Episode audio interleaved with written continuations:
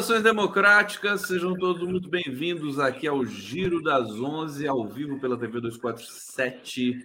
Ah, depois do podcast do Lula, vocês vão assistir agora o podcast do Diogo, do Adriano Diogo, diretamente da Secretaria de Direitos Humanos da Prefeitura de São Paulo. Não sei se podia falar, mas já falei, né, Adriano Diogo? Você está aí na secretaria. Olha, vamos começar mais essa resenha aqui com vocês, com informações quentes, né? É, com informações é, do, dos bastidores políticos de Brasília e tudo mais que vem acontecendo no Brasil nesses últimos momentos aí, nesse, nessas últimas 24 horas. Querido Adriano Jogo, seja bem-vindo. Como sempre, prazer falar contigo. É, queremos te ouvir sua saudação aqui para o nosso público. Que alegria, que alegria estar podendo estar aqui contigo, ao vivo, no Giro das Onze, depois do podcast do Lula, da estreia do Lula, Marcelo Uchoa. Muito bom, muito bom. Estamos por aqui. O Marcos Uchoa, né? Eu também Ah, confundi o nome filho dele. dele, é, filho do O. Marcos Uchoa, muito bom jornalista, né? Encaixou direitinho, né, Diogo? Cearense, filho do grande desembargador Marcelo Uchoa. Filho do. Marcelo Uchoa. É, perseguido da ditadura, né? Ah, Amigo não sabia dessa história. É, pai dele é um grande jurista cearense.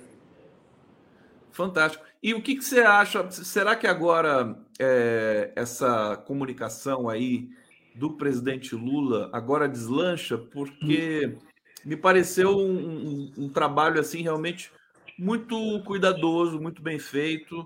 Nas mãos do Marcos Uchoa também me pareceu muito equilibrado e o Lula mais solto, né? Falando mais diretamente à população brasileira. Precisa disso, né, Diogo? Opa, opa. Tem tanto filtro, tanta inter- interpretação, tanto parlamentarismo no meio, tanto centrão. O Lula precisa dar uma esperança para o povo, que a vida do povo está dura, viu? A vida do povo está dura. O povo acreditou, votou, está vendo os programas, mas também está vendo falta de dinheiro no fim do mês. Mas vamos lá. Quanto mais o Lula falar, mais ele mais ele esparge essa esperança que o povo está precisando.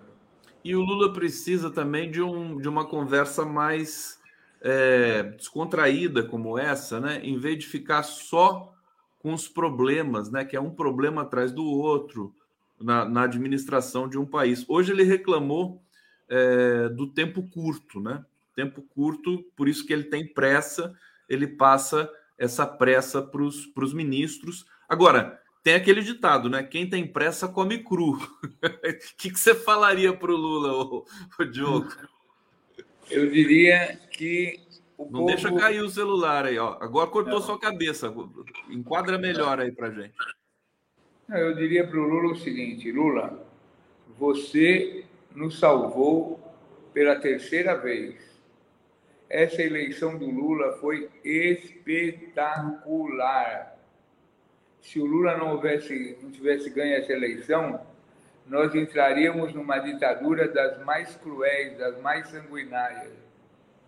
E depois de seis anos, com dois anos de Temer e quatro de Bolsonaro, para reconstruir o Brasil, porque o que, que foi significou o governo Temer para o povo brasileiro? A volta da escravidão. A reforma trabalhista que o governo Temer impôs ao povo brasileiro, uma coisa das mais cruéis, das mais violentas, das mais atrasadas. Os quatro anos de Bolsonaro aconteceu de tudo. O genocídio da pandemia, tudo, tudo, tudo a criação desse enorme bloco parlamentar de direita, enfim. E o Lula nos salvou. Olha o verbo que estou usando, um verbo é, salvacionista. O Lula nos salvou. Lula nos salvou. Porque se Bolsonaro, com toda a derrama de dinheiro, com Mauro Cid, com toda aquela turma de Brasília no financiamento do golpe, tivesse ganho, nós estávamos no exílio essa hora. Nós estávamos procurando uma saída para sair do país e velhos, né? Porque nós já passamos por aquela ditadura antiga.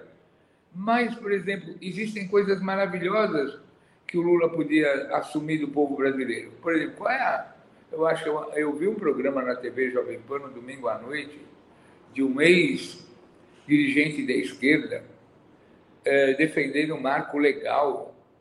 O marco legal é a coisa mais espetacular. E o Lula, com uma visita que ele fez a Roraima, naquele sábado à noite, antes de ir para Buenos Aires, na reunião da CELAC, ele expôs. Aqui em São Paulo, Conde, houve uma, um ciclo de mostra de cinema chamado Ecofalante, coordenado com a curadoria do Guariba, filho da Helena Guariba. Uma coisa espetacular sobre o massacre dos povos indígenas, sobre com Davi Copenaua. Agora, o que, que acontece? Esse congresso é medieval. O Congresso brasileiro é medieval. O Lula tem que se relacionar com a base do povo brasileiro, com a esperança do povo brasileiro. Isso aqui não é nem semipresencialismo, nem parlamentarismo. Esse Congresso é pior que o Congresso dos Senadores Biônicos da ditadura. O Lula não precisa disso. Ele não precisa dessa mediação, lógico, é da democracia, é das instituições, mas que eles querem impor uma pauta para o país que não é a pauta que o povo brasileiro quer. Não é a pauta que o povo brasileiro quer. Eles querem propor um sistema tributário que só beneficia os empresários. Nem nos Estados Unidos, nem nos Estados Unidos, que é o, a, a meca do capitalismo, uma pessoa que ganha 300 mil reais por mês não paga o mesmo imposto de renda que uma pessoa que ganha 6 mil reais por mês. E essa é a cara do Lula. O Lula é um gigante da humanidade, é um Mandela, é um Martin Luther King, é um libertador, é um cara reconhecido pelo mundo todo. Vai ficar se relacionando com esses anões do parlamento? Esses anões. Mas, o, o, Diogo, deixa, deixa eu vou, vou fazer uma pergunta para você. A sua imagem começou a congelar, viu? Não sei porquê. É, nós estamos te ouvindo bem, mas pelo que eu estou vendo, é, é, um problema é, da internet, não vai ser resolvido assim facilmente. Eu vou colocar um pouquinho as imagens aqui. Nesse momento, transcorre a CPI dos atos golpistas, a CPI do golpe, o delegado Ramagem. Esse cara foi diretor acho que, da Polícia Federal do governo Bolsonaro, né? Ele está falando aqui na, na CPI. Eu não vou colocar o som. Nosso, nosso coletivo está transmitindo aqui, a TV 247 está transmitindo, é, retransmitindo essa sessão da CPI. E eu quero mostrar um pouco aqui para o nosso público o podcast do Lula, que ficou uma coisa muito simpática, muito bonita. É, deixa eu colocar aqui é, um trechinho do podcast com o Marcos Uchoa, para vocês sentirem como é que foi. Olá, pessoal. A partir dessa terça. Tá aqui. Depois esse fruto vai crescendo, vai ficando bom, vai ficando maduro, a gente come. Uhum. Ou seja, nós estamos nessa fase de que amadureceu já. Nós já sabemos sabe, o que fazer daqui para frente. Nós sabemos que nós temos que fazer muito mais do que nós fizemos em qualquer outro mandato que nós tivemos, uhum. porque nós precisamos reconstruir o Brasil. Eu chego em estado por aí, cada estado que eu chego, eu pergunto se alguém lembra alguma obra de infraestrutura feita pelo governo passado. Ninguém lembra. Uhum. Ninguém lembra. Ninguém. Em nenhum estado que eu vou, ninguém lembra de obra. Então, nós temos que reconstruir. Só para você ter ideia, show nós encontramos 14 mil obras paradas. 14 mil. Só na área da educação são 4 mil obras paradas. Uhum. No Minha Casa Via Vida são milhares de casas que ficaram paradas desde o tempo do governo Dilma. Está aqui só um trechinho do Lula para vocês sentirem como é que foi o podcast. A gente cobrou muito, viu? Tem até um pessoal aqui mal-humorado no bate-papo aqui. Ai, vocês cobraram tanto o podcast, a live do Lula. Agora vai lá e compartilha. É óbvio, é um assunto importante. A gente tem que compartilhar. A gente cobrou e por isso que a gente cobrou, porque a gente quer divulgar é, é, o lado mais humano do Lula, porque é importante isso para o povo brasileiro também saber. Diogo, essa, essa, esse trechinho da fala, quer dizer, 14 mil obras paradas. É, é, você diz assim que o Lula salvou né, o, o país, você está destacando isso. É, inclusive, papel importante também para o mundo todo, né? Não é à toa que o Steve Bannon diz que o Lula é um sujeito perigoso, mas porque ele realmente ele intimida os extremistas do mundo todo pela força popular que ele é, ostenta e, e, e, ela continua muito grande, essa força popular. Fala um pouquinho desse, desse trecho que o Lula falou das obras paradas e da rearrumação do governo. Não, como o Lula é um estrategista, ele sabe perfeitamente que um dos objetivos da Lava Jato era quebrar a engenharia nacional. Quebrar, quebrar, quebrar todas as empresas da grande engenharia nacional, quebrar todo o expertise.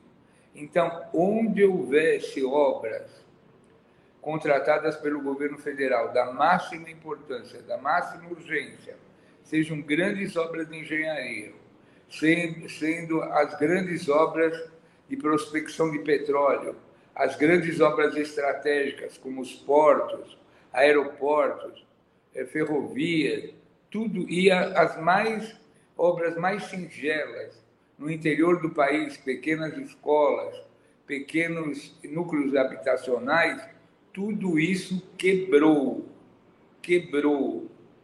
Por um determinismo, por uma orientação internacional comandada pela Lava Jato. Essa, essa organização criminosa chamada Lava Jato começa a mostrar suas entranhas, toda a movimentação de dinheiro que fizeram, as pessoas que foram aprisionadas, tudo isso vai voltar à tona. Tudo isso vai aparecer de novo. Isso não vai ficar barato. E isso não se circunscreveu ao Brasil, por toda a América Latina, onde o Lula, e até na África, onde o Lula levou a engenharia nacional, assim como os chineses levam sua engenharia para todos os países do mundo, Lula levou o desenvolvimento através de obras, através da nossa engenharia, para centenas de países em todo o mundo. Isso tudo quebrou. Esse passivo vai vir à tona agora. E ele está com gás, está com energia, está com coragem para enfrentar tudo isso. E a Lava Jato está desmoronando, sucumbindo. É só o começo. O artigo do Marcelo Auler é fantástico. Todo o dinheiro que girou lá naquele troço. Isso vai aparecer.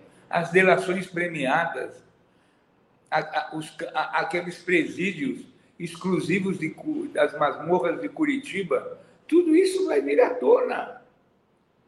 Eles quebraram milhares de empregos, centenas de empresas, pessoas se suicidaram para eles criarem uma narrativa, uma versão. E tudo isso vai passar por uma correção. Assim que for nomeado o novo Procurador-Geral da República, tu, todo esse manto, todo esse véu vai ser desnudado. Por isso que eles estão muito, achando que o Lula está muito nervoso, muito agressivo, muito isso. Lógico, lógico. Ele sabe de tudo. Ele sabe de tudo. Ele sabe como o pré-sal, como as jazidas do pré-sal foram sequestradas. O que, que isso custa de dinheiro, as refinarias. Né? Ele sabe tudo. Então, ele que montou toda essa engenharia lá quando ele começou. Em 2003, agora nós estamos, passaram-se muitos anos. Ele está voltando, ele está fazendo a releitura. Porque o Lula é um bicho do mato, é um ser intuitivo. Ele não frequentou nenhuma grande universidade, não fez doutorado, não sabe muitas línguas, ele só sabe uma língua, a língua do povo brasileiro. Essa ele sabe. E sabe muito bem.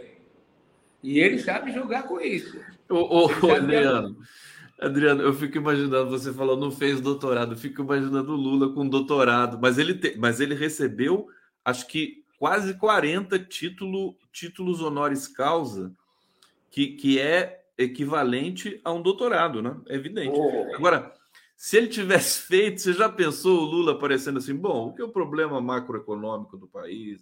Aquela fala toda tecnocrata, né? E aí você ia ser uma chatice total. Adriano Diogo colocando aqui os pinhos dos is dando nome aos bois. Adriano, deixa eu trazer comentário do nosso público aqui, que está envolvido aqui com a nossa transmissão. Paulo Tomás, obrigado.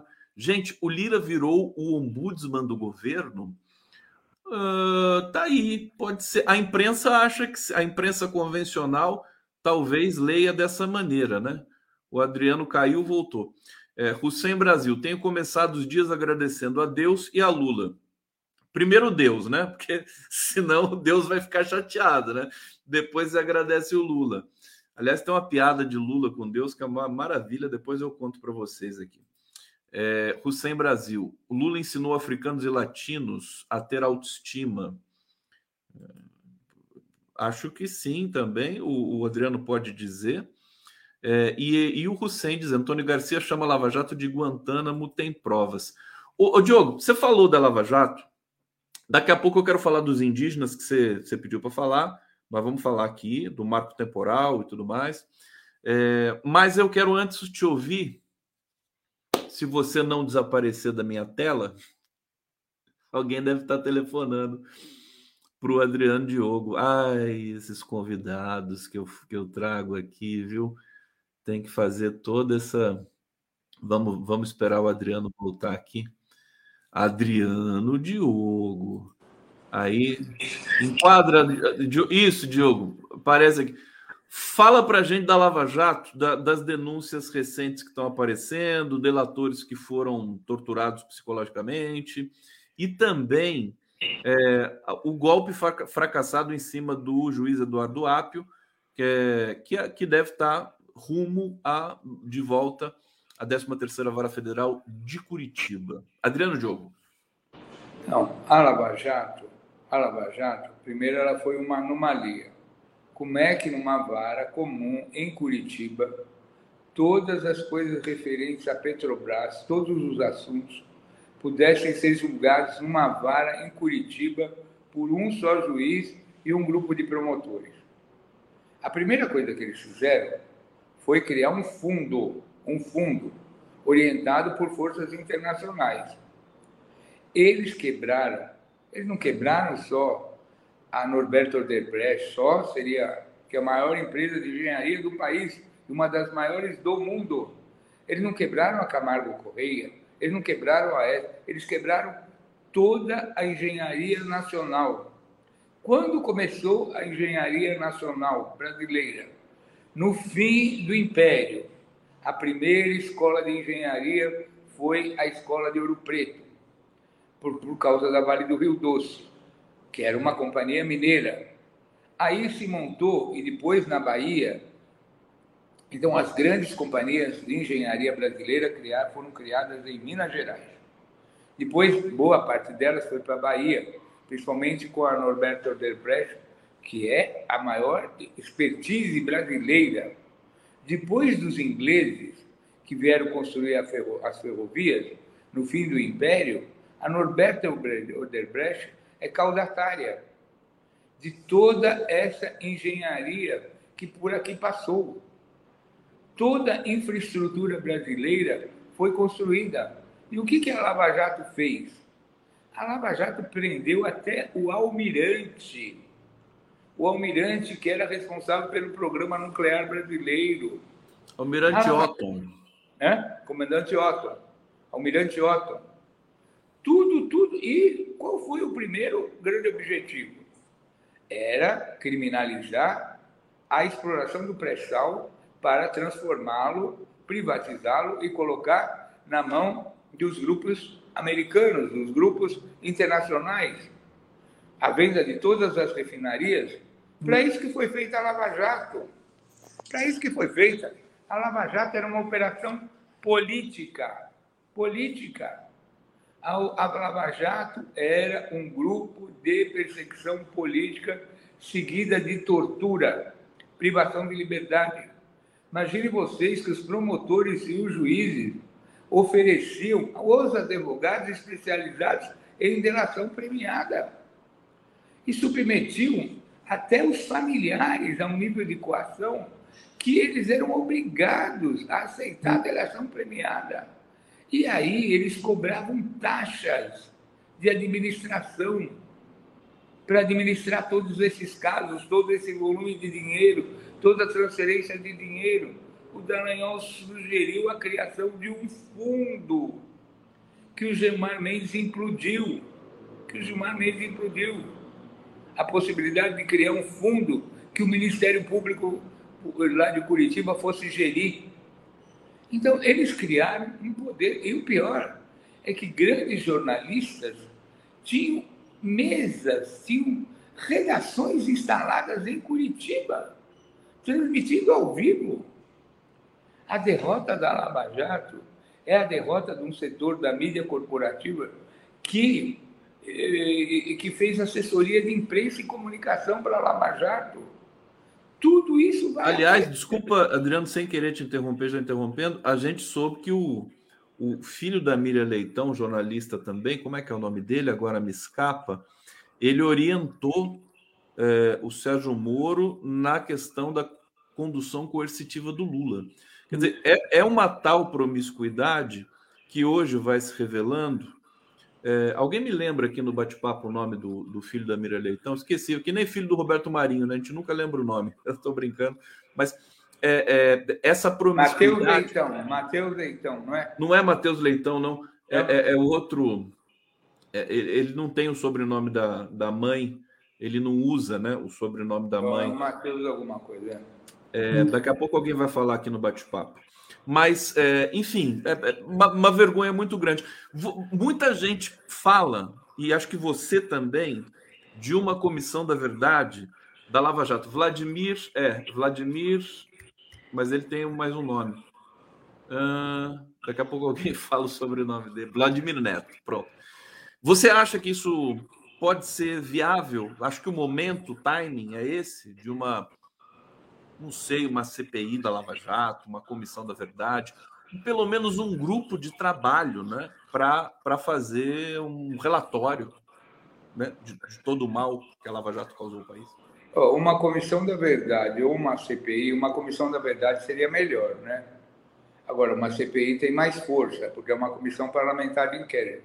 Então, são duas as comissões da verdade eh, reivindicadas no Brasil. Uma comissão da verdade proposta pelo Marcelo Zelic sobre o genocídio do povo indígena e a, uma comissão da verdade proposta pelo Beno Altman dos crimes cometidos na Lava Jato é, é impossível, é impossível o Brasil retomar sua vida democrática se ele não passar a Lava Jato a limpo.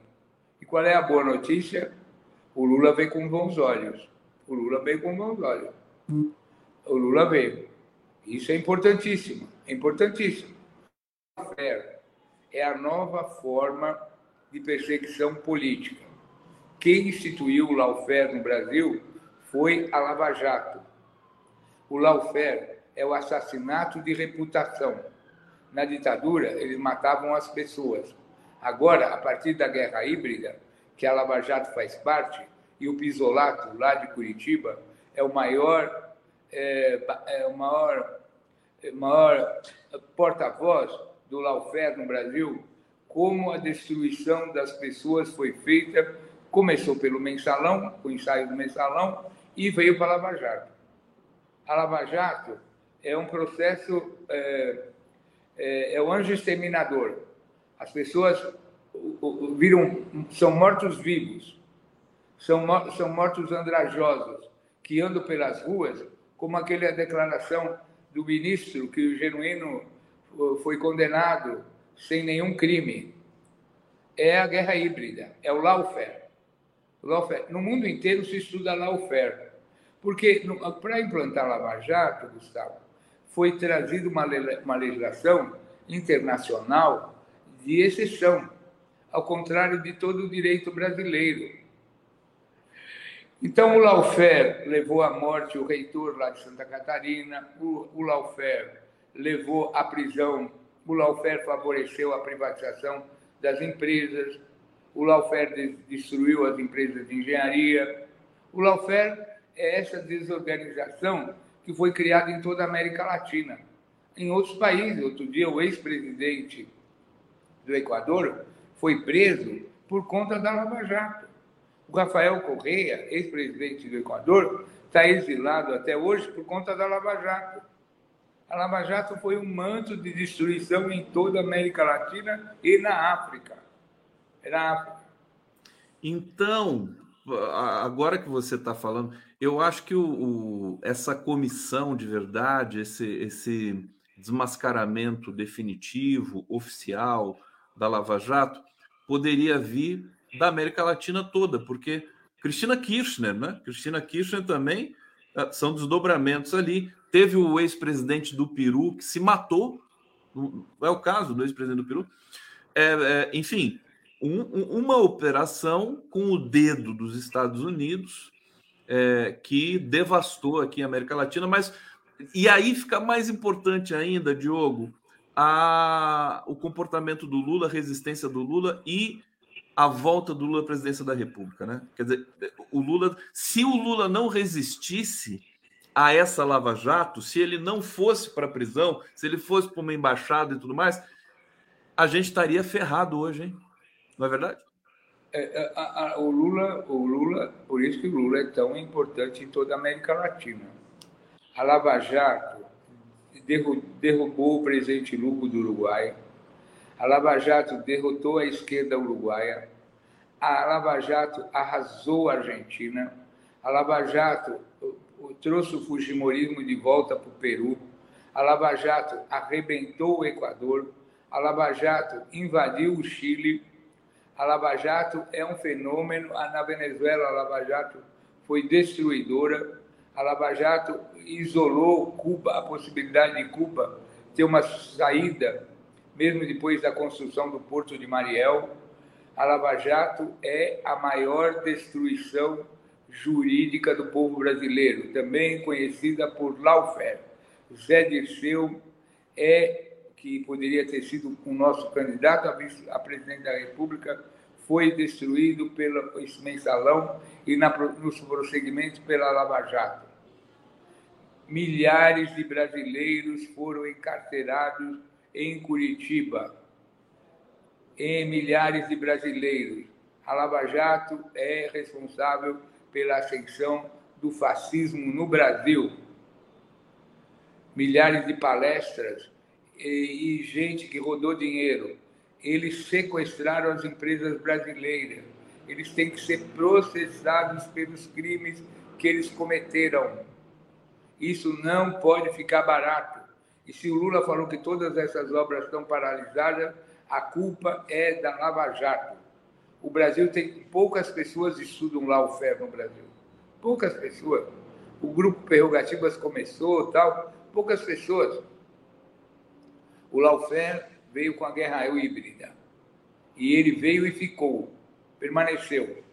E essa moçada de Curitiba é o que de pior existe, são os maiores representantes e se o Dallagnol não tivesse sido caçado, se o TRF4 não passar por uma convenção, se o juiz Ápio não voltar para a vala de Curitiba, se tudo isso e mudar a Procuradoria-Geral da República, se tudo isso não for aclarado, o Brasil não volta para a democracia. Ele permanece naquela forma da que na época da ditadura um grande jornal paulista chamava de dita branda. É, mas o, o, Lula ele vai, a gente ele tem uma cadência muito especial. Teve uma notícia ontem muito boa com relação a, a, a o, o, governo perdendo o medo, vamos dizer assim, de ir para é, de, de, demarcar a linha divisória do que são as forças armadas e o governo democrático, né? É, se não me engano, é, assim, isso aí é o, o o governo Bolsonaro tinha feito um tweet é, exaltando o Curió, o Major Curió, que, que você sempre denuncia muito bem aqui para gente. E agora o governo Lula é, publicou uma carta pedindo desculpa ao povo brasileiro. É, é, eu acho isso com relação a essa exaltação anterior. Isso é um sinal de que é, o, o governo está começando a é, lidar com as Forças Armadas de uma maneira mais é, frontal e transparente, ao que tudo indica. Diogo, nosso tempo acabou, infelizmente. Quero te agradecer demais, te desejar uma boa reunião na Secretaria de Direitos Humanos. Depois você volta aqui para contar é, o, o, o que, que você está é, dialogando aí, as coisas que você está realizando, sempre muito importantes, sempre muito fortes. Agradeço demais e passo a palavra para você se despedir aqui do, do público que te adora, viu? Que bom. Eu estando com você, estou com Deus. É, não, eu vou te explicar. Como a, o Lula é muito intuitivo, é muito reativo e intuitivo. Encrenca dos, dos outros, o Lula não compra. Agora, a Lava Jato, ah, essa ele vai levar até as últimas consequências. Essa ele não vai deixar barata. Essa ele vai encarar. Tomara, né? Coragem, Lula, coragem, como dizia Dom Paulo Evaristo Vale.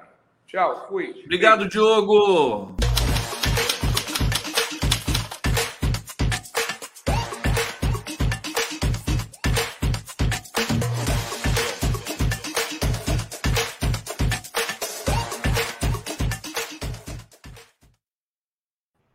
Caro James Onig, sempre uma felicidade te receber aqui no Giro das Onze, com toda a sua elegância, esse suspensor. Tem inveja desse suspensório, viu?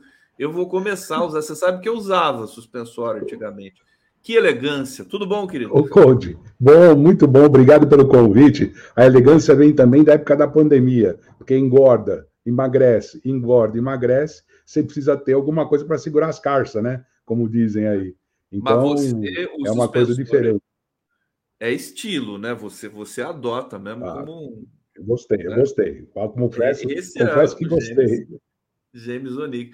O, o James, a gente estava. O, o James Onig, professor de Relações Internacionais da FACAMP, a gente vai falar um pouquinho do cenário internacional, mas antes de chegar no, no, no mundo, vou falar um pouquinho de Brasil.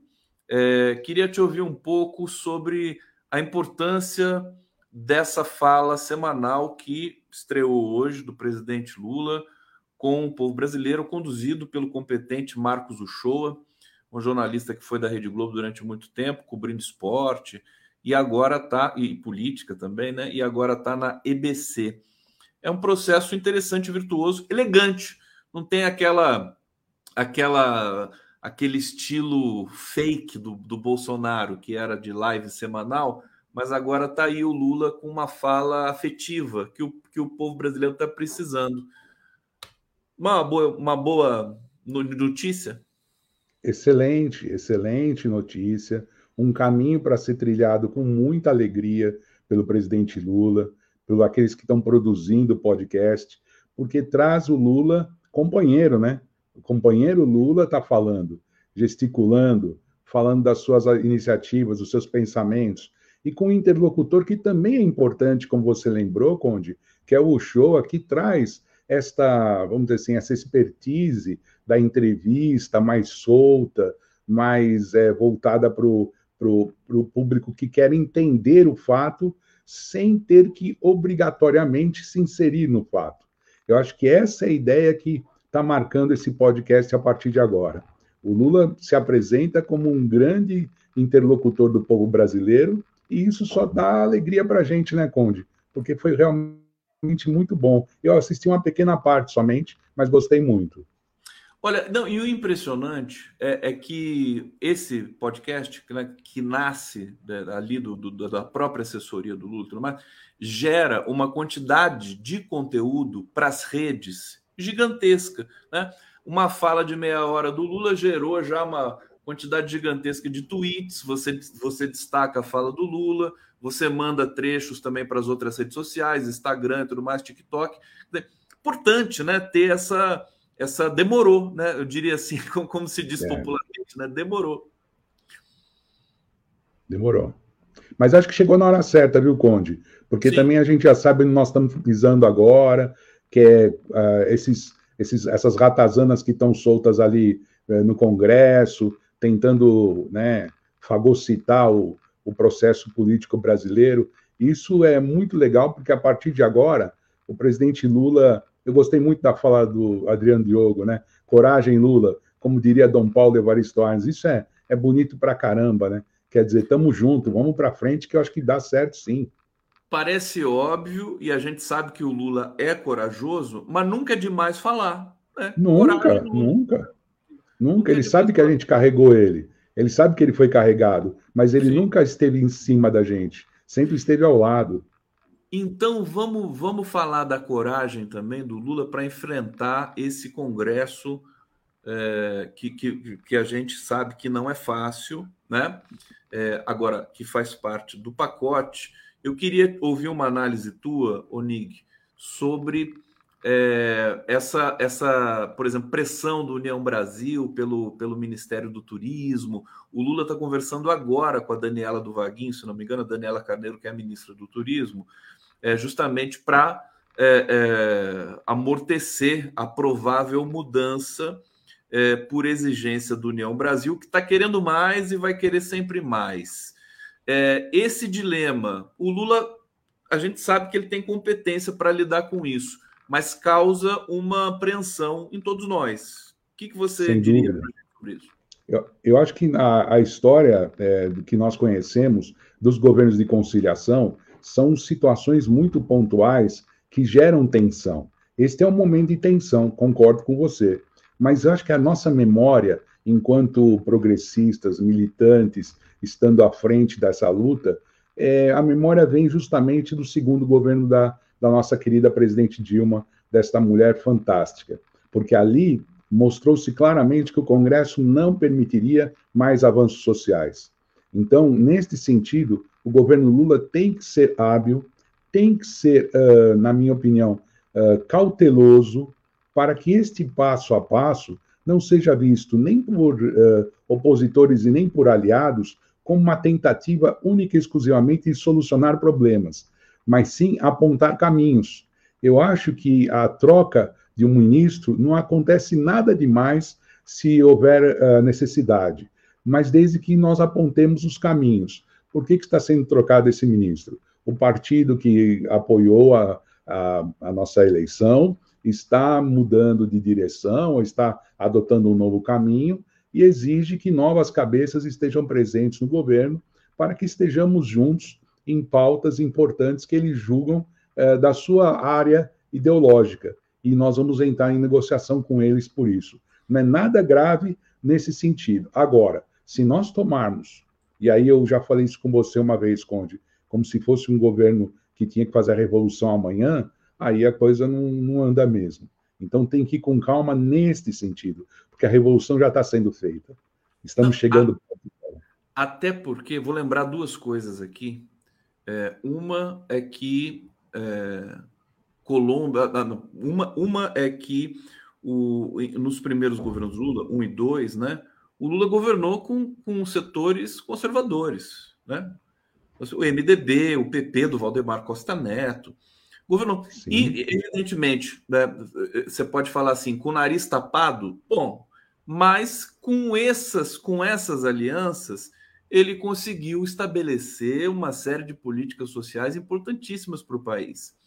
Quer dizer, é, a gente, a gente reclama bastante, mas tem que entender que isso é parte da política. E outra coisa, e aí a, a segunda coisa importante que está relacionada, e eu quero te ouvir sobre isso, quer dizer, a Colômbia, por exemplo, nesse momento, o Nick, é, o presidente Gustavo Petro está lá, é o primeiro presidente de esquerda da, daquele país, está é, tá sendo questionado, evidentemente, pelo Congresso, pelas elites colombianas, é, e está chamando o povo para ir para as ruas, o que, aliás, foi muito impressionante. O povo foi para as ruas apoiar o Gustavo Petro. Mas ele corre mais riscos do que o Lula, na minha opinião. Eu também acho. Ele acirra né, essa, essa disputa. Muita gente querendo que as pessoas vão para a rua aqui no Brasil eu acho que o Lula está certo em fazer a negociação também de bastidor. Queria te ouvir um pouco sobre isso, porque a América Latina tá, tá, tá tem, tem, vários países, né? Bolívia, você tem um problema na esquerda ali, o Arce e o Evo, né? Disputando quem vai ser o candidato. Você tem no Equador, você tem no Peru, uhum. problema gravíssimo no Peru. Fala um pouquinho, faz um balanço para a gente na América Latina. Eu acho que no caso da América Latina, Conde, existem situações regionais, pontuais, que fazem com que a análise, por exemplo, da Colômbia, obrigue também a gente lembrar que foi Petro que começou a negociação de reaproximação com a Venezuela. Então tem essa corda, né, de essa de, a corda que puxa para lá e puxa para cá. Outro fato importante, o governo está negociando é, cessar fogo com grupos guerrilheiros que ainda persistem dentro do território para engrossar a voz política dentro das lutas sociais que são fundamentais. É só olhar a chapa do, do Gustavo Petro para a gente perceber quem é o governo da Colômbia hoje. Se eles vão fazer esse tipo de chamamento à população, eles sabem muito bem que a, é, é fundamental ir para a rua não só para contrapor as outras forças, mas sim para demonstrar que, e insisto nisso, Conde, que existe um caminho. E que quem não for por esse caminho, que não é um caminho único, mas um caminho que tem que ser plural, ele está realmente sabotando o futuro da Colômbia, que demanda mudanças estruturais muito grandes. Então, há uma, um lado positivo em tudo isso, mas realmente o acirramento nunca é muito, nunca é tão bom a ponto de você fazer com que esses calhordas da direita latino-americana se articulem para fazer as suas falcatruas, como nós vimos até agora.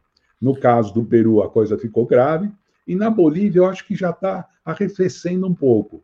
Mas temos ainda o caso da Argentina, quem vai ser o candidato. Existem problemas ainda, mas são naturais da região naturais no sentido de não naturalizá-los como menos importantes, mas trazê-los para a discussão do ponto de vista exclusivamente da política conjuntural, nem tanto estrutural assim. Você lembrou, eu tinha esquecido da Argentina, que é, que é uma é. situação delicadíssima ali. Agora você tem um candidato ali de extrema direita que pode, pode levar o governo é, em virtude aí do, da falta de popularidade do presidente atual Alberto Fernandes. Deixa eu só mostrar rapidinho aqui é, os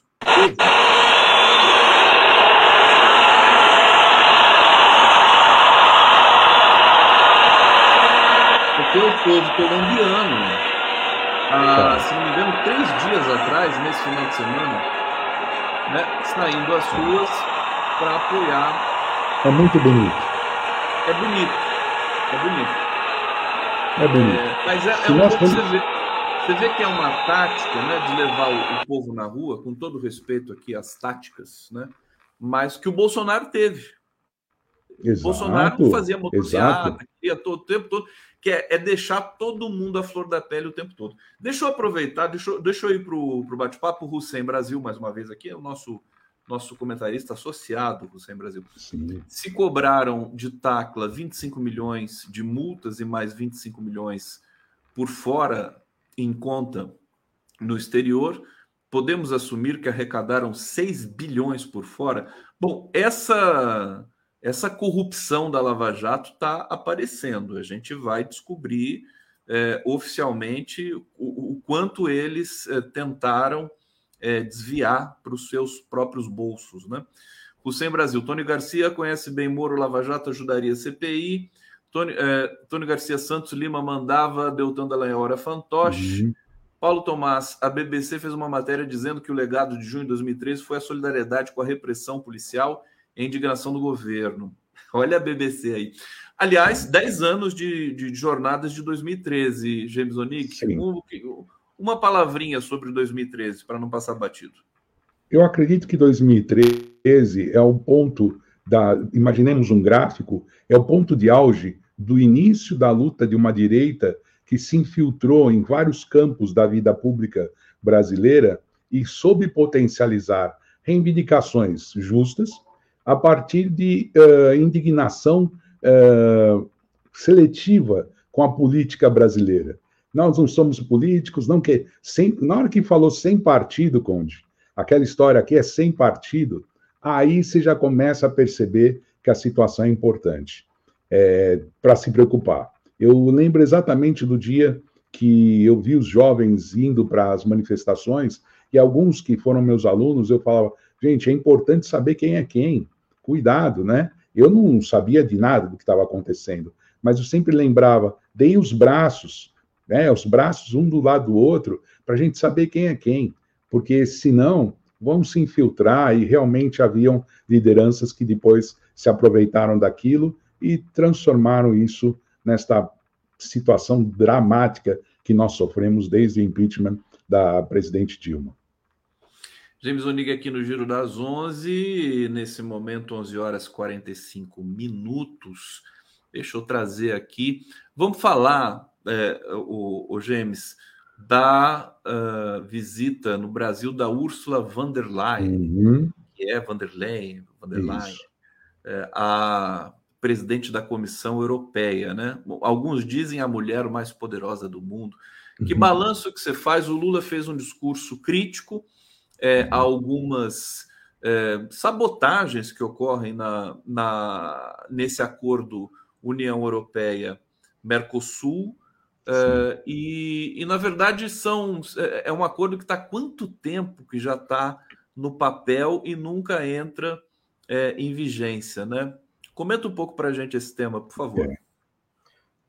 Conde, realmente é um tema central para nós, porque nós vamos carregar o Mercosul junto, né?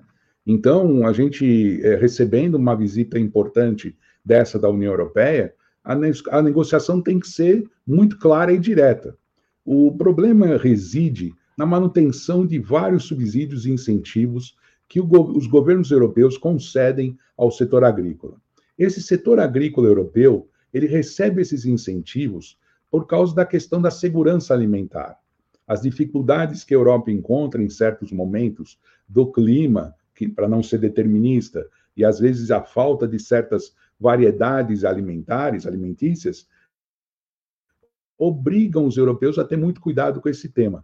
E desde o começo da União Europeia, eles desenvolveram a política agrícola comum, ou seja, existe uma política agrícola comum para todo o território europeu, ou melhor, para todos os países do bloco uh, da União Europeia, e que esta política agrícola comum faz algumas vezes mascar alguns subsídios. E alguns deles, por exemplo, Conde, eles estão premiando quem tem práticas sustentáveis. Ou seja, não vamos dar subsídio, mas nós vamos dar 500 eh, mil dólares para as fazendas de determinada região que estão produzindo com preocupações ambientais. Ora, eles estão economizando lá, porém, usando a agricultura perversa do agronegócio nos países do terceiro mundo, condenando, então, o desgaste do solo, é, o assoreamento dos rios em outros lugares do mundo para preservar o deles. Esse seria um. O outro fato importante é que eles sabem muito bem a capacidade de exportação que nós temos. A plataforma de exportação brasileira do setor alimentar, ela é muito variada, extremamente de qualidade e principalmente atinge mercados que eles não conseguem atingir. Não só no setor de exportação da União Europeia, mas os mercados internos. Então nós sabemos que realmente eles vão resistir até o último. E eu acredito que, infelizmente, Conde, esta negociação vai se prolongar um pouco mais é, se não bater as portas da OMC ou outros organismos que podem, então, gerar entraves, uh, às vezes insuperáveis. Eu gostei muito da fala do presidente Lula, que remonta à posse do mercadante, quando ele diz da importância da industrialização. Né? Nós não vamos abrir mão de nos modernizar, de trazer uh, novas fronteiras tecnológicas para o Brasil, porque, obrigatoriamente, Conde, o mundo que se desenha no século XXI obriga a gente a diminuir a dependência da exportação de commodities. Nós temos que ampliar nossa pauta para outro lado, e isso é o que está sendo pensado a partir de agora. Lula tem falado muito do, do agronegócio, porque ele, ele percebe, evidentemente, inteligente que é, que existe uma pressão ambiental é, e social e da democracia contra o agronegócio, porque o agronegócio, dentre tantas outras coisas, financiou a tentativa de golpe, né? Não o agronegócio como um todo, mas setores, né, bolsonarizados ali do, do agronegócio.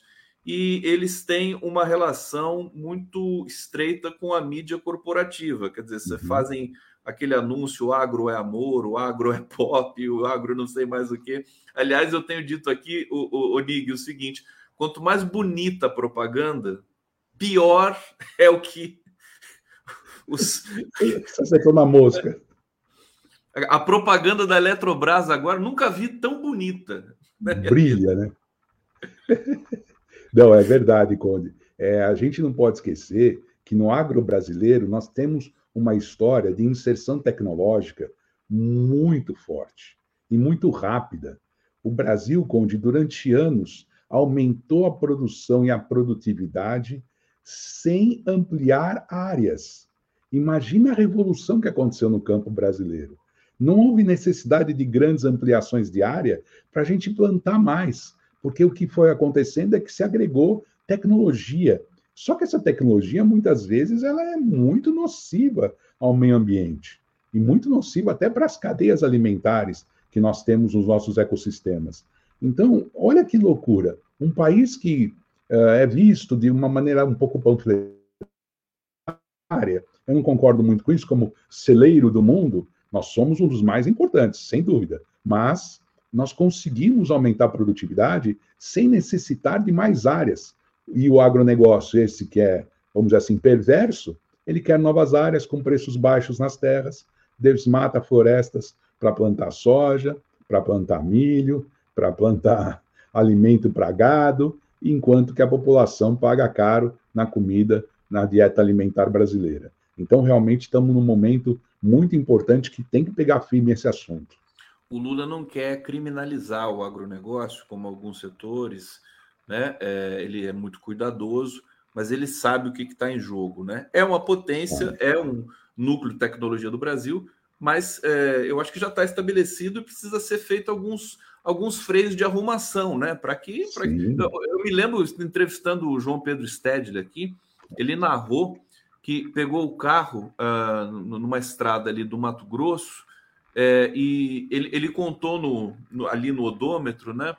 É, 270 quilômetros só soja. Pois Você é, imagina? Quer dizer, o que, que o que, que isso traz para o meio ambiente? Quer dizer, essa monocultura, uma violência tão grande. James Onig, aqui no Giro, olha só, tem uma notícia aqui que eu queria que você comentasse, né? Plano de paz de Lula, a leitura da mídia corporativa, mais uma vez, está paralisado e é visto com ceticismo pela Ucrânia, o que não quer dizer muita coisa, né? Se, se a Ucrânia vê com ceticismo, a Ucrânia está ali, bucha de canhão dos Estados Unidos, o Zelensky sem personalidade, fazendo o marketing internacional dele. É, agora, que o Lula mexeu no tabuleiro, mexeu, né, Onig? Queria que você falasse um pouquinho sobre é, a situação presente no, no, na Ucrânia nesse momento. É, consta que eles estão fazendo uma ofensiva contra as linhas russas e teriam conquistado quatro áreas importantes nas proximidades da região de Donetsk. Porém, Conde, isto é um jogo, um jogo que envolve informação, mas pode ser real, não estou descartando essa possibilidade, mas que daqui a quatro semanas, três semanas, vai chegar aqui o Gustavo Conde e falar: ah, os russos avançaram de novo para essa região. Então é esse jogo de empurra-empurra que é claro que não vai ter fim, principalmente com os países ocidentais capitaneados pela OTAN, Estados Unidos e União Europeia, financiando este maluco do Zelensky, que o outro lado também vai fazer as suas maluquices e vai começar a ofensiva do outro lado. Por que, que o plano de paz de Lula ele acabou mexendo no tabuleiro? Porque prim o primeiro ponto do plano de paz é cessar fogo. Cessar fogo imediato. E o cessar fogo imediato significa que, em alguns uh, protocolos que já passaram por outras guerras, cessar fogo imediato é considerar as posições daquele momento. É a partir de lá que começa a se negociar. E para os ucranianos isso não tem sentido. Para os ucranianos isso não faz sentido, porque se parar a guerra agora, a região leste da Ucrânia, mais a Crimeia, estão sob ocupação russa.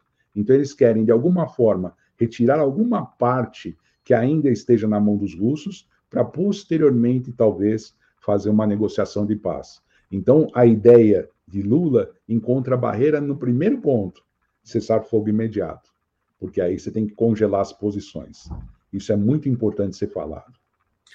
Mas o Lula é obstinado, né? Ele não vai descansar enquanto não houver um cessar-fogo ali. Isso que é bacana da gente. Se Diga. me permite, Conde, se me permite, é, um exemplo disso foi o telegrama imediato, ou, ou Twitter imediato, a Erdogan na vitória, de Erdogan na Turquia. Porque Erdogan é um cara que está ali dos dois lados apoiou a Ucrânia com os. É, é, alô, alô, tá me escutando? Apoiou a Ucrânia com os, os drones, mas também uh, tem conversas, tem conversações diretas, diretas com Putin. Então, realmente é uma situação dúbia ali, e ele precisa de Erdogan para poder ratificar um plano de paz bastante interessante. Eu acho que esse plano de paz do Lula e convocar o Erdogan e outros líderes regionais vai fortalecer esse grupo chamado Clube da Paz pelo presidente Lula. Você viu que a minha internet oscilou aqui? Você percebeu? Sim, sim, sim. E ainda, ainda bem que você continuou. Você foi. É, esse é o Nick. Esse, esse é parceiro. Eu aprendi, eu aprendi contigo, isso eu confesso. Essa habilidade eu não tinha. Você que dá todos os toques para a gente poder ter um programa legal. Que maravilha. Olha só, Fernando Bai está dizendo aqui: Petro sabe o que fazer com Vaguinho? Vaguinho? Puxa uhum. vida. Está é, fazendo aqui uma aquela, aquela conexão muito sutil que eu quase não entendi aqui, mas entendi. Hussein Brasil, Lula revogando o decreto 11.307.22 impediria a privatização da Copel? Precisamos comprar essa briga, Conde. Vamos trazer essa questão depois aqui. Está terminando a participação do Onig, a Liana Cirne já está aqui no bastidor, daqui a pouco ela vai entrar para conversar com a gente. Onig, não posso deixar você ir embora sem falar do Donald Trump. Hum. Hoje o Trump vai, não sei se ele já foi ou se ainda vai, é, prestar depoimento e ser oficialmente tornado réu pela Justiça Federal dos Estados Unidos por ocultar, por levar para casa. Lembro agora, é isso, federal. Federal, né? Antes foi a, a estadual, acho que Isso. de Nova York, agora é a federal. Isso. 37 acusações contra o Trump e ele continua bombando em popularidade. É, se, se tivesse de dizer agora quem venceria as eleições é, nos Estados Unidos no ano que vem, seria Donald Trump, basicamente. Sim. É, fala um pouquinho disso para a gente. Esse sujeito é perigoso mesmo. Né? Muito, muito perigoso, muito perigoso. Este alaranjado infeliz que a gente teve na história mundial nos traz lembranças terríveis. É, é um clown, é um, é um cara horrível, assim, não dá nem para ter adjetivo para ele. Agora, o importante é que ele está mostrando as garras sem pudor. Quando ele diz que tinha um plano preparado para derrubar o Maduro na Venezuela, quer dizer, ele se enrola cada vez mais sozinho na sua própria arrogância, que é típica dessa direita burra que pretende governar o mundo por interesses privados, por interesses isolados ou individuais. Então, a gente está assistindo agora uma reação de uma parte da sociedade dos Estados Unidos assustada com isso e que obrigatoriamente coloca o dedo na ferida dizendo: esse cara se acha acima de tudo, acima de todos. E esses caras têm que entender. Até usei a palavra caras de uma forma assim um pouco mais pejorativa, peço desculpas, mas ele, esse povo precisa entender que acabou, o mundo não tem dono. O mundo pertence a quem trabalha, a quem produz e a quem precisa passar por uma mudança social para que nós construamos, podemos construir um mundo cada vez melhor.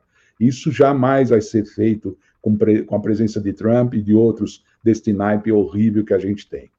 Ou seja, o mundo pertence à China. Não, estou brincando, Nick. Pois é. pois é. O, o, mundo pertence à China. E olha que é o que está acontecendo. Se levarmos ao pé da letra o que você está falando, eles estão se impondo por aí também.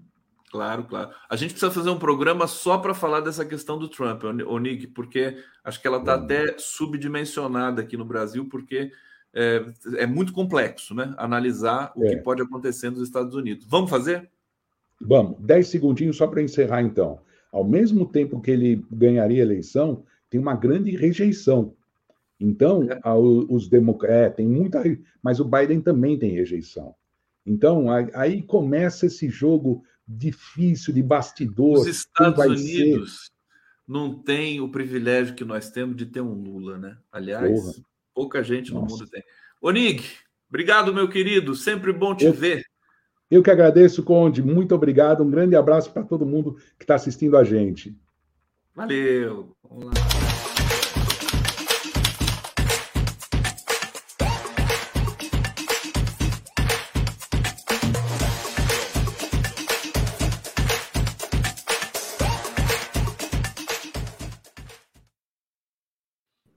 Liana Cirne Lins, que saudade de você. Como é que você está? Olha que cenário lindo e que é, maravilha te, te, ter você aqui para conversar um pouquinho com a gente. Tanta coisa acumulada para a gente falar, né? Tudo bom com você, querida? Seja bem-vinda. Melhor agora que estou aqui no Giro das 11 com a nossa comunidade 247. Boa tarde, Conde. Boa tarde, comunidade. E atrás de mim tem uma belíssima gola de maracatu rural, de caboclo de lança de maracatu rural. Tá muito lindo isso aí. Como é que é o nome? Uma gola?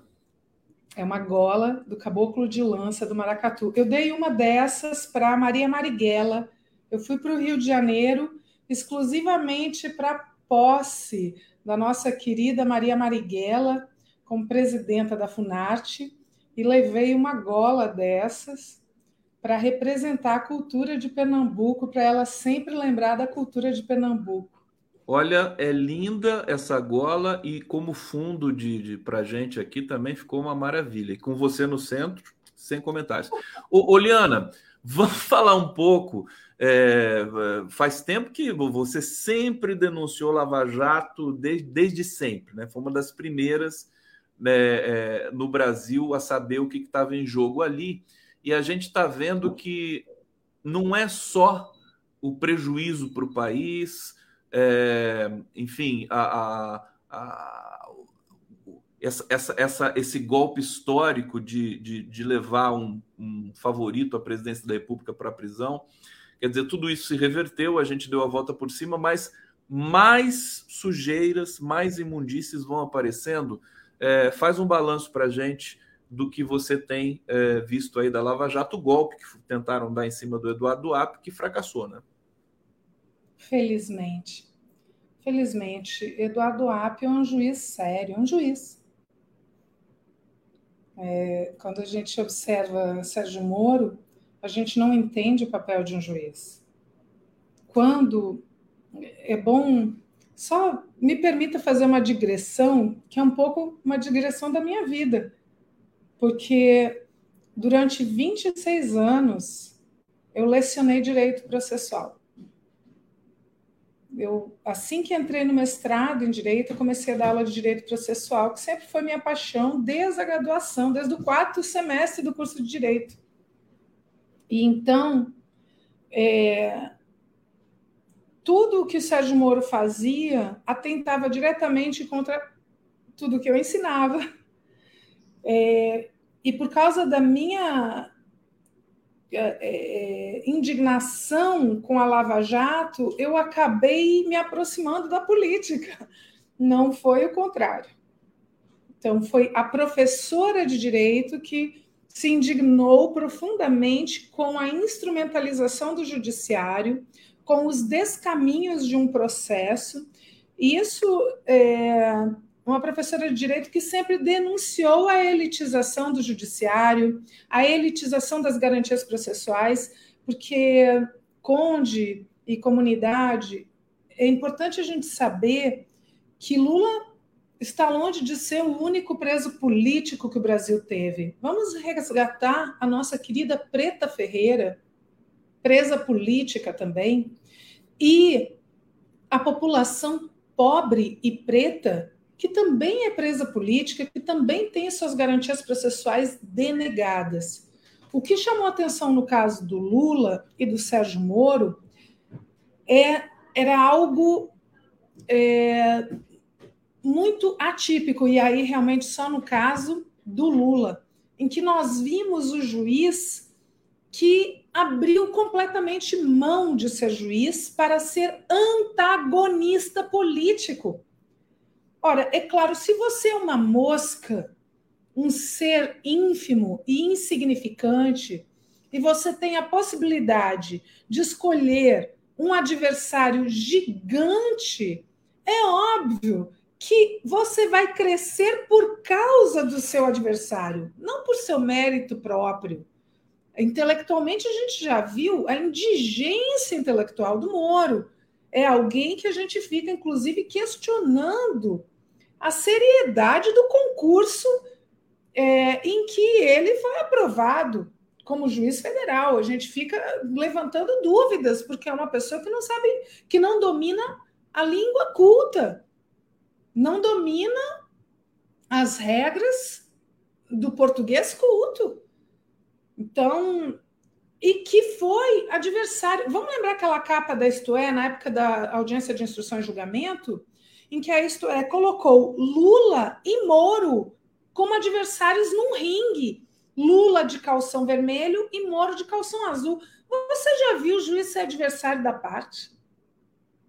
E agora, isso não existe. Eu escrevi um artigo na época sobre tudo, sobre isso. O, o título do artigo era Procura-se juiz para a luta do século. Porque se o juiz é o adversário, quem é o juiz? É um processo pior do que inquisitorial. E a capa da Isto É, ela não foi equivocada, ela foi certeira. Porque Moro realmente era adversário de Lula. E Lula, se, se fosse no campo da política, você acha que Lula alguma vez teria dirigido a palavra Sérgio Moro? Se Moro fosse um jornalista, Conde, com aquela voz de marreco, numa coletiva, fazendo perguntas ignóbeis, você acha que Lula ia perder mais do que 10 segundos do, do tempo dele para responder exatamente isso? Ajuste de contas. Isso é papel de juiz? Juiz luta com a parte, é. Veja que absurdo. Conde, olha que absurdo. Essa capa, ela mostra exatamente que Moro nunca foi juiz da causa. Ele sempre foi um adversário que se promoveu às custas de Lula. Se ele fosse um jornalista, ele seria solenemente ignorado. Se ele fosse um deputado ou um senador, como ele é hoje, ele seria solenemente ignorado.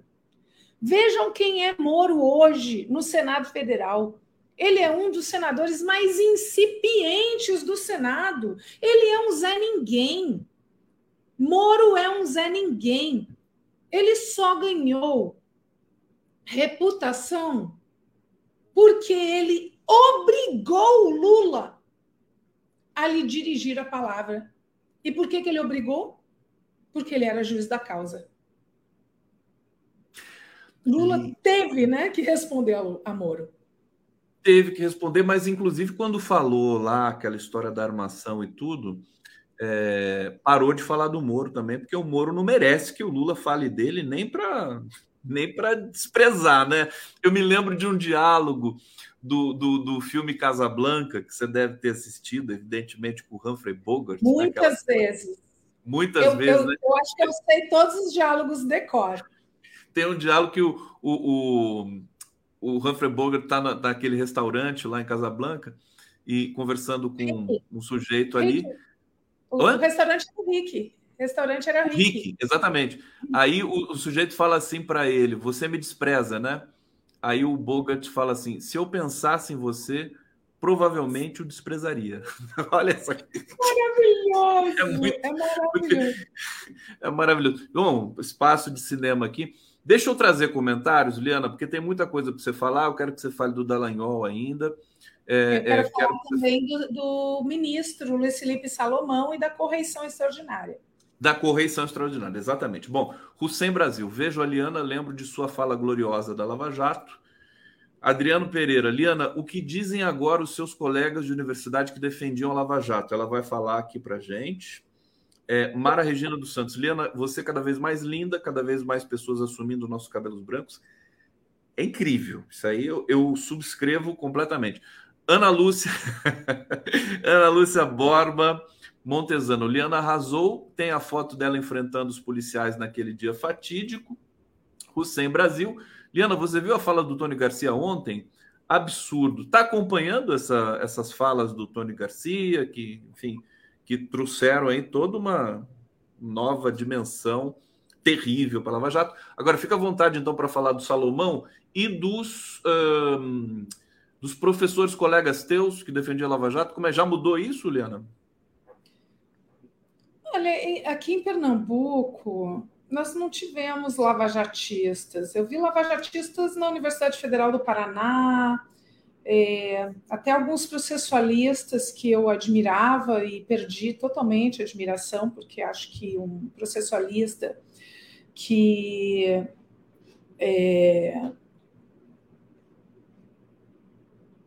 que defende a postura do Sérgio Moro. O Sérgio Moro era, é, era professor na Universidade Federal do Paraná, então os colegas que fizeram coro aquele processo de exceção, aquele tribunal de exceção da Lava Jato, perderam totalmente meu respeito.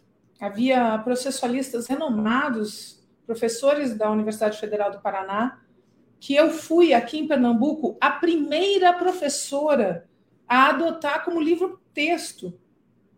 Eu fui em Pernambuco a primeira professora de direito processual que adotava determinados processualistas da UFPR como leitura obrigatória na minha disciplina. E também fui a primeira a retirá-los da minha bibliografia. Eu retirei esses autores da minha bibliografia, das minhas disciplinas, e passei a expressar aos meus alunos, aos meus orientandos, que evitassem ler porque era uma hipocrisia. Era uma hipocrisia e nós temos tantos processualistas brilhantes que são é, geniais e que são coerentes. Então, ninguém pode escrever sobre tutela dos direitos fundamentais e defender um tribunal de exceção como foi a Lava Jato.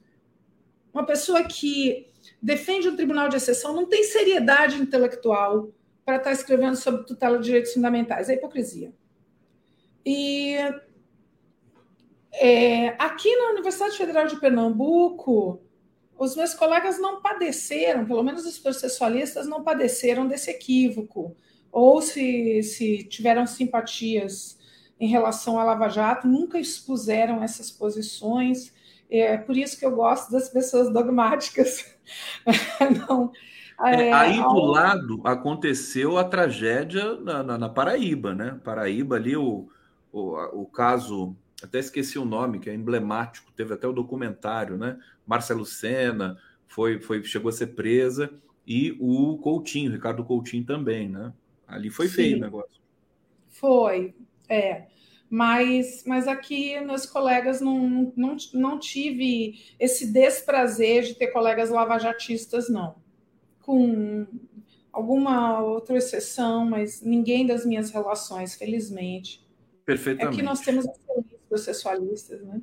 É, em relação à, correição extraordinária, a correição ela foi concluída e, é, no entanto, houve necessidade, o ministro Luiz Felipe Salomão é, sentiu a necessidade de, de aprofundar as investigações para que se descobrisse. Veja que coisa. Ai, eu estou muito curiosa. Conde, a comunidade, eu estou muito curiosa para saber o que é que o ministro vai descobrir em relação à destinação de mais de 300 milhões em despesas, custas judiciais e multas que a gente que foram depositados e a gente não sabe ao certo a destinação.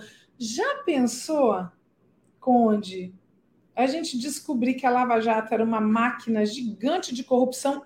Eu não vou ficar surpresa. Nem vocês, né? Pois é, não, foi um tiro no pé. A tentativa de golpe no Ápio foi uma coisa assim, é, que ainda bem que ela aconteceu, né, Liana? Porque senão o CNJ, né, o Serrano foi lá, acionou, né, pegou a defesa do Ápio, é, e tem também a correição na 13ª Vara Federal. É, e, e, esse ministro, o Salomão, me parece muito muito forte, né? Muito... Ele Como é que você está... Sério. Sério? Não, sério.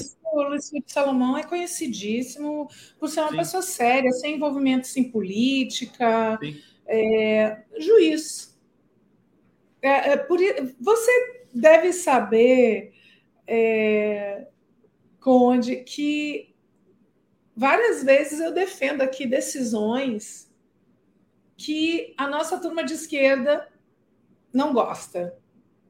Você já me viu fazer isso algumas vezes. Eu não sei se você está lembrado. Mas muitas vezes eu digo, não, a decisão está correta, a decisão é técnica. O judiciário não é fla-flu, não. Claro. Não pode ser nem para um pode... lado nem para o outro, né? Não, a gente não pode defender os princípios somente quando eles nos agradam. Sem dúvida. Ao contrário. É, se chama princípio exatamente por isso, porque a gente concorda com eles no princípio. Ao final, a gente não sabe para que lado eles vão nos conduzir. Eles podem nos conduzir para uma conclusão que seja antagônica aos nossos interesses. E a gente tem que defendê-los não apenas, mas especialmente quando eles contrariam os nossos interesses imediatos.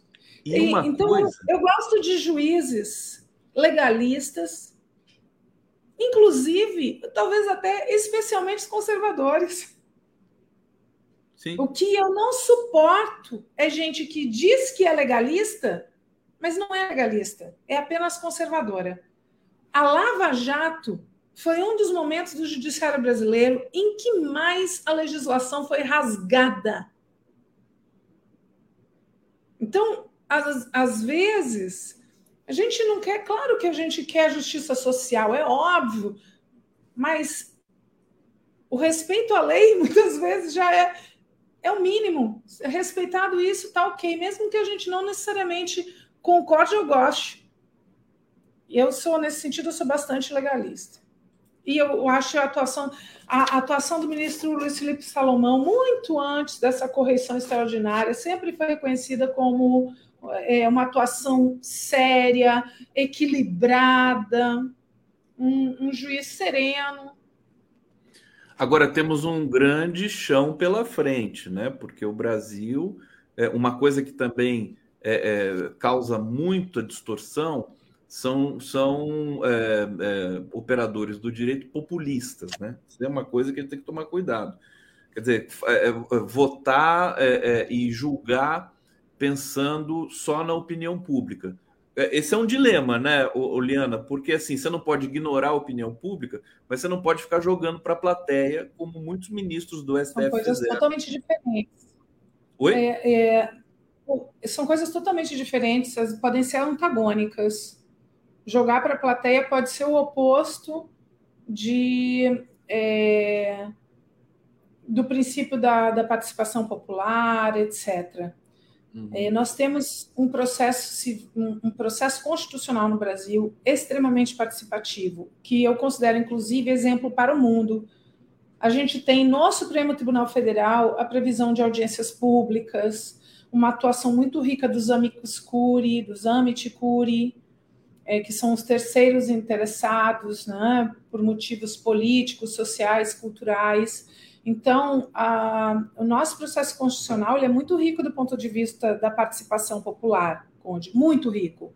É, então, em 2009, nós tivemos uma audiência pública sobre direito à saúde, com ouvida é, de muitos especialistas, de usuários do serviço de saúde público, privado, etc.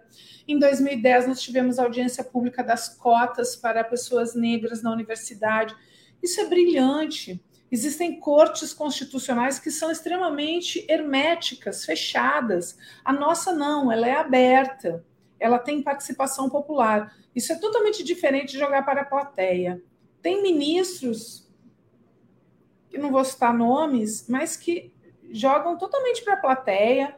O pessoal adora, inclusive o povo de esquerda adora, e eu é, tenho profundas reservas, né? até porque é, é, a gente tem que ter muita cautela, sabe? É, o judiciário também tem espécies de greenwashing, que a pessoa se mostra liberal em algumas pautas, quando na verdade ela é extremamente classista, elitista, reacionária, sabe? É, então a gente tem que ter. Aliana, você, você tem um, um, padrão assim de análise que é muito rigoroso e, e talvez eu diria anti-intuitivo, né? Contra-intuitivo. Acho isso muito importante. Você continua em sala de aula? Você continua dando aula? Não, eu pedi licença da universidade desde que, com, depois de três meses de vereança, conversando com o reitor da UFPE, a gente achou melhor que eu é. pedisse é. licença e, de fato, é muito pesada a atuação como vereador. Claro, muito. mas porque você falta, tem uma vocação para, acho que, por debate pra, e para formar as pessoas, né? Acho que é muito bacana. E, e a, a, sala de aula me deu é, uma formação para o contraditório, que a gente chama, né, no, no direito processual. Eu esqueci de citar um autor que certamente você gosta muito e que é muito importante para nós processualistas, que é Habermas. Habermas, é, ele trabalha bastante, muitos das, muitas pessoas que estão nos acompanhando aqui é, devem conhecer e gostar de Habermas, e Habermas é um autor importante para nós que defendemos um processo participativo, que o, o princípio da motivação das decisões judiciais é um princípio que estabelece uma abertura judiciário para, do judiciário para com a sociedade. Isso é muito importante, o um princípio de abertura democrática. Isso não é jogar para a plateia, tá, Conde? Você estabelecer a racionalidade da decisão é, voltada para uma expectativa da sociedade, etc. Isso é totalmente diferente de jogar para a plateia, de ser populista, são coisas radicalmente diferentes. É, podem, às vezes, até ser antagônicas. Sim, eu sinto muita falta da sala de aula. Felizmente, agora eu vou ministrar um módulo na pós-graduação, coordenada pelo professor Sérgio Torres, aqui na UFPE, e vou ministrar um módulo na, na pós-graduação. Morrendo de saudade. Que bom, que bom. Eu já falei para você e a gente ficou de conversar, eu não esqueci, não. É, que você mobilizar suas redes e, e, e, poder fazer, poder dar a tua aula, fazer a sua fala, assim, é, a hora que você quiser, do jeito que você quiser. Você faz muito isso, né? Você grava vídeos, e publica e tudo mais. Mas fazer isso de uma maneira regular, porque o público gosta muito de você, né? Eu acho importante você fazer. O Danilo Antifascista está perguntando aqui para você, Liana, existe sustentação jurídica em um processo de tentativa de homicídio cuja suposta vítima não tem acionado a polícia? Segura. Vamos lá. essa aqui é uma pergunta bem técnica sustentação jurídica no processo de tentativa de homicídio, cuja suposta vítima não tem acionado a polícia. Sempre existe sustentação jurídica em qualquer processo. Em qualquer processo, as partes têm direito de defesa, né, é, contraditório, ampla defesa, direito a sustentar seus argumentos em qualquer processo. Em qualquer processo. E esse é um crime público não é, não é de iniciativa privada. Qualquer vizinho, qualquer parente, é, vamos dizer, por exemplo, tenha sido uma tentativa de feminicídio e a vítima, a vítima não denunciou, tá? Por medo, medo por si ou pelos filhos, etc. Mas uma prima, uma amiga, a mãe, elas denunciam. A vítima ela não precisa, ela pode inclusive negar tudo. A vítima pode chegar com um braço quebrado, uma costela quebrada e dizer: "Não, eu caí. Eu bati na geladeira". O que não é incomum, né? É muito comum.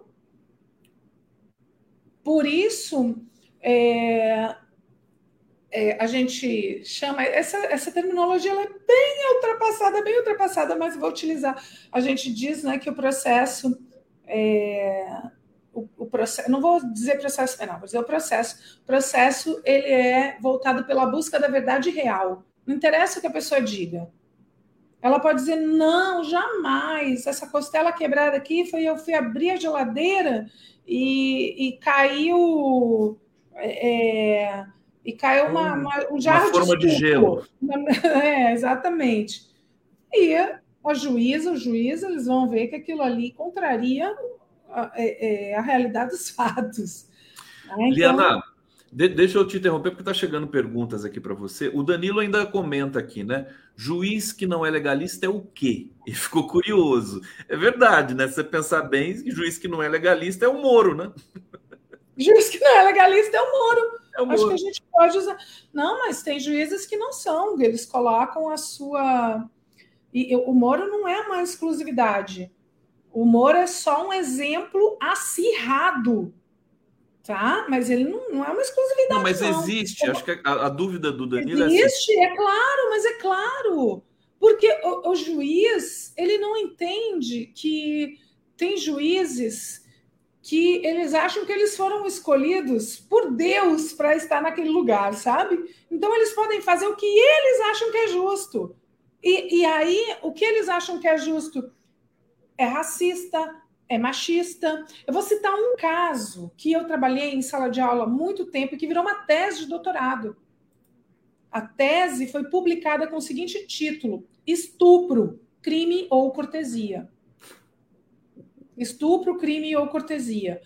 Essa, essa decisão ela foi pesquisada inicialmente pela é, professora Vera Andrade, da Universidade Federal de Santa Catarina, e é, o juiz absolvia um acusado de crime de estupro com base na seguinte fundamentação, com base na seguinte fundamentação. Aí você, Danilo, me diz se essa fundamentação ela é legal ou não, se ela tem fundamento na lei ou se ela tem fundamento no racismo e na misoginia. Tá? Ele disse que não era crível, não era crível que o réu, é, um homem branco e bonito, tivesse desejo carnal na vítima, uma mulher negra e feia. E que se ele tivesse interesse carnal na vítima, aquilo não seria crime, e sim uma cortesia. É tanta coisa, né? Que, que a gente acha que, que é absurdo demais para ser relatado, mas que faz parte da, da, realidade, lamentavelmente, aqui no Brasil. Liana, tem é, uma, eu não consigo colocar essa, essa mensagem na tela, é, mas eu vou ler para você aqui. MF Albuquerque, que está se tornando membro aqui do nosso coletivo, por gentileza, fala do caso da servidora negra da Universidade Federal de Pernambuco, que foi exonerada indevidamente. É, domingo ela estava aqui no 247 e a, ela está dizendo que ficou triste. Você, acompanhou esse caso? Você chegou a ver? Quer dizer, mais um caso de racismo, mais um caso de violação, né? Ela foi é, é, o, o concurso de Desculpa, tá, Conde, porque eu não, não acompanhei tão bem. Salvo eu também não acompanhei. A é. banca de identificação entendeu que ela não era negra, foi isso? Eu acho que é, tem a ver com isso. Eu vou, eu vou, vou buscar até aqui, é, professor exonerado. Enfim, eu queria. Eu vou pedir desculpa aqui para a nossa internauta. Depois eu vou trazer esse tema à tona mais uma vez aqui, ainda hoje. É, mas para encerrar a participação maravilhosa da Liana, eu queria ter uma matéria, do, um artigo do, do Marcelo Auler é, aqui na, no 247 hoje. Deixa eu colocar aqui na tela. Auler, querido. Queridíssimo, né? E aqui, olha só. Na Lava Jato, 2,9 bilhões sumiram. É, a verba foi arrecadada ao longo de nove anos, a conta atingiu um saldo de 3 bi em maio de 2023, ali estavam apenas 32,967 milhões. É, matéria importante do Fernando Auler, recomendo a todos vocês aqui. Liana, o tempo é muito curtinho. É, vamos, vamos, tratar disso num, outro programa com mais tempo, mas. É... vezes, né, Conde? É evidente, mas é, é exatamente isso que eu estou falando. Estava com saudade de você e o público também. Também, querido. Olha, é, a Lava Jato vai entrar para a história do Brasil como do, um dos maiores escândalos de corrupção, eu acho. E é, a história se repete, né? Eu, eu acredito que no futuro a gente vai estudar a Lava Jato e vai ficar assim, meu Deus do céu, como pode que as pessoas tenham acreditado nessa balela, nessa ladainha de que essas pessoas estavam querendo livrar o Brasil da corrupção. Os mai... assim, né? As maiores raposas. É, foi uma bandidagem. Isso sem contar é, é, é, isso sem contar os horrores que a Lava Jato causou para a indústria brasileira, para a indústria da construção, para tantos empregos, diretos e indiretos. É, apoiar a Lava Jato ainda vai ser, eu espero que muito em breve, ainda vai ser uma grande vergonha. Ah, Conde, eu tinha. Eu acho que não dá mais tempo, mas eu tinha anotado aqui para discutir com você. Não sei se temos tempo mas essa absurda invasão que o Ricardo Salles e o Tenente Coronel Zuco cometeram ao acampamento da Frente Nacional de Luta. É... Não sei Pode se eu falar um, um, minutinho, posso... resume. Eu vou tratar a Laurinha, eu vou tratar com a Laurinha na sequência aqui disso também. Não, só para dizer que eles cometeram inúmeros crimes, tá? Crimes horríveis. Eu vi aqui, está na manchete do nosso portal. Quer dizer, olha só, Presidente relator da CPI do MST invadem moradias em assentamento paulista. Vamos denunciar isso ao longo do dia e vamos bater pé e, né, e, e fazer a devida crítica aqui para que também as autoridades deixa, tomem... Deixa eu perguntar para o meu querido advogado, doutor Igor Araújo, companheiro de todas as horas e que está aqui comigo, se eu posso anunciar já o que a gente vai fazer. Posso? Pode. A gente está tá fazendo a representação criminal contra os dois. Já estamos protocolando. Liana Ciro Liana, obrigado pela sua sempre brilhante participação aqui. É, a gente vai se falando pelo, pelo zap, você volta com certeza. Tá, eu, assim que, que, que, a gente tiver o número do protocolo, mando para você, tá? tá para a gente, vamos protocolar junto ao Supremo Tribunal Federal por é, violação de domicílio, abuso de autoridade, e eu só queria destacar é, que o Salles disse que não era invasão de domicílio porque aquela não era uma casa. Além das falas ser extremamente preconceituosa, abjeta e revoltante, é, é óbvio que é casa.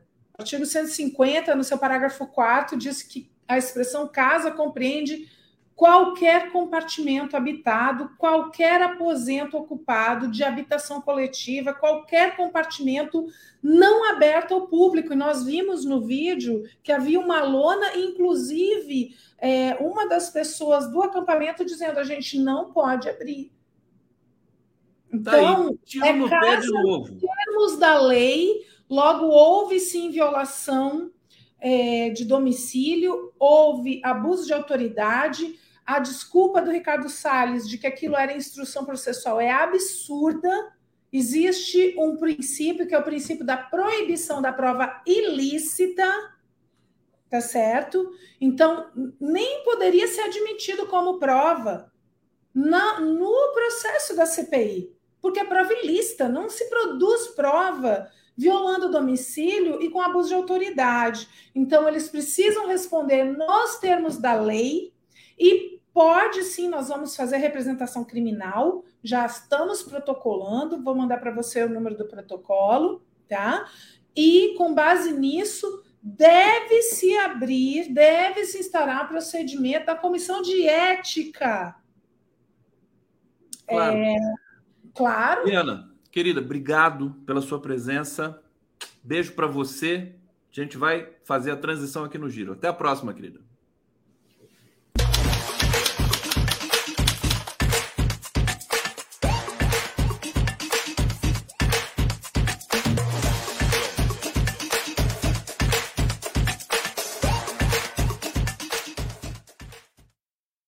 Laura Capriglione, que bom te receber aqui no Giro, seja bem-vinda. Que absurdo essa, essa última nota aí da, é, da Liana aqui, dessa, dessa invasão do, do Ricardo Salles. Quer dizer, vai, vai ter que se ver, não tem como escapar, né, ô, ô Laura? Seja bem-vinda, querida. Bom, muito obrigada, Conde, obrigada pelo convite. Estava assistindo agora aqui no, no, nos bastidores, pô, tá, tá linda essa live, tá muito interessantíssima e cheia eu, de informação. Um amigo e admirador estava aqui, quer dizer, além de mim, que sou teu amigo e admirador, o Adriano Diogo, ele deve, deve estar tá feliz te vendo também. Ah, é um querido, amo ele, amo muito, Adriano. Mas a, a essa, essa colocação final é, da, da, da Liana, da Liana. Eu, eu achei, acho importantíssimo, porque é isso, né? Quer dizer, o Ricardo Salles, é, ele está naquele. Ele é o, o rebotalho, né? Assim, o, o lixo que surgiu é, e que ganhou notoriedade durante o governo Bolsonaro. E é claro que essas pessoas vão armar todas as provocações possíveis e imagináveis para se manter em evidência diante da derrota aqui do, do projeto bolsonarista e do fato de eles estarem, enfim, sem, sem eixo, sem, sem, sem nenhuma, nenhuma perspectiva por hora né, de retomar o, o, o protagonismo que tiveram. Então, a gente pode esperar, vai ter provocações e mais provocações e mais provocações. E vamos lembrar, é, é isso, o Salles é um, um genocida, é um ecocida, é um cara que conta que vá é, é, é, merecer a complacência dos seus colegas do parlamento, né? E a gente sabe que o parlamento nosso está muito complicado. Mas, certamente, em termos criminais, isso que ele fez é um crime, é invasão de domicílio. Ele não poderia ter feito isso, é domicílio. Como disse a Liana, é domicílio se o cara mora lá dentro, ponto final, entendeu? Não há nenhuma possibilidade dele fazer isso sem uma, uma, uma autorização. Mandato, né? Um mandato. Um mandado, qualquer coisa. Enfim, é, e é gravíssimo, mas eu a, a, saliento, eu acho que nós podemos esperar outras provocações desse tipo. Vá, vão acontecer, porque é, é a forma de eles se manterem em evidência nesse momento de derrota política deles. Né? Sim, e, e o que eu acho que está acontecendo, e quero te ouvir sobre isso, Laura, é essas CPIs é, do 8 de, de, de janeiro, dos atos golpistas e do MST, que foram inicialmente pensadas para a oposição ganhar espaço, né, e para o Ricardo Salles ser candidato a prefeito de São Paulo, que já caiu Exatamente. por terra também, né, elas elas estão. É, deu ruim, né? Elas estão expondo né, a precarização, a precariedade desse discurso da extrema-direita. Você, concorda? Você está acompanhando assim? Não, concordo totalmente. Quer dizer, eles tentaram. É, bom, eles tentaram fazer a, o, o, fazer o roteiro da fake news completa, né? Quer dizer, eles começaram com aquela história de que quem tinha feito o 8 de janeiro tinha sido a turma que apoiou o Lula. Só que isso era tão sem pé nem cabeça, tão sem pé nem cabeça, e eles perderam a eleição, essa que é a questão, eles perderam a eleição. Então, portanto, é, tem uma enorme parcela do povo brasileiro que já estava em vias de perceber ou percebendo o grau imenso de manipulação que estava rolando. Agora mesmo estava vendo alguém uh, aqui escrevendo, desculpa, eu, eu não, não anotei o nome, mas alguém pegando, falando, eu acreditei no Sérgio Moro, eu, assim como essa pessoa, um monte de gente acreditou logo no começo que, olha, alguma coisa de podre no reino da Dinamarca, certamente há de haver, porque senão não haveria esse escândalo. Mas o que a gente viu de lá para cá né, foi é, simplesmente todos os fundamentos da Lava Jato irem para o ralo. Quer dizer, eu não vou repetir o que as, as pessoas que me antecederam falaram com tanto, tanto brilhantismo. A Lava Jato foi uma armação internacional e que está sendo repetida em outros países, inclusive da América Latina, né, para desestabilizar governos democraticamente eleitos. Só que nós já vivemos isso. E eu insisto, para quem acha que nós estamos na mesma situação que a gente estava antes, ou a direita está avançando, meu, nós ganhamos a eleição, o Lula ganhou a eleição, entendeu? Não é não é fácil governar nesse, nessa situação que o Lula está, não é fácil, mas nós temos um gênio da raça é, conduzindo o país nesse momento, negociando com quem pode negociar, transigindo a hora que pode transigir, intransigindo quando não é para transigir. Eu acho que a gente tem um Lula que é virou isso mesmo, que os meus as pessoas que falaram antes de mim mencionaram, é um gigante mesmo, é um cara que é, pô, que a gente sabe que saiu das provações que ele sofreu durante o período da Lava Jato, ele saiu gigantesco, né? Ele saiu inspirador, ele saiu com uma credibilidade apavorante para os inimigos dele. Então, eu acho que, que é isso, eu acho que a gente. É, nós estamos num momento. É um é, momento luminoso, sem dúvida é nenhuma.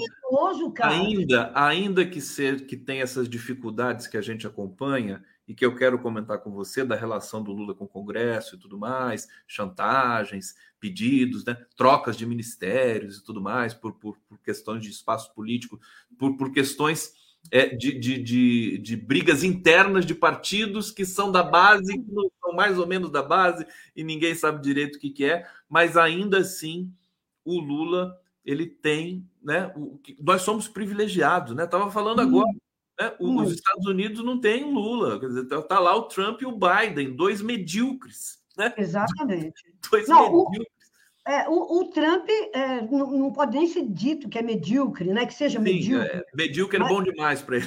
É, bom demais para ele. É um criminoso, como é o Bolsonaro, né? Mas, mas o Biden é medíocre mesmo. O Biden é uma.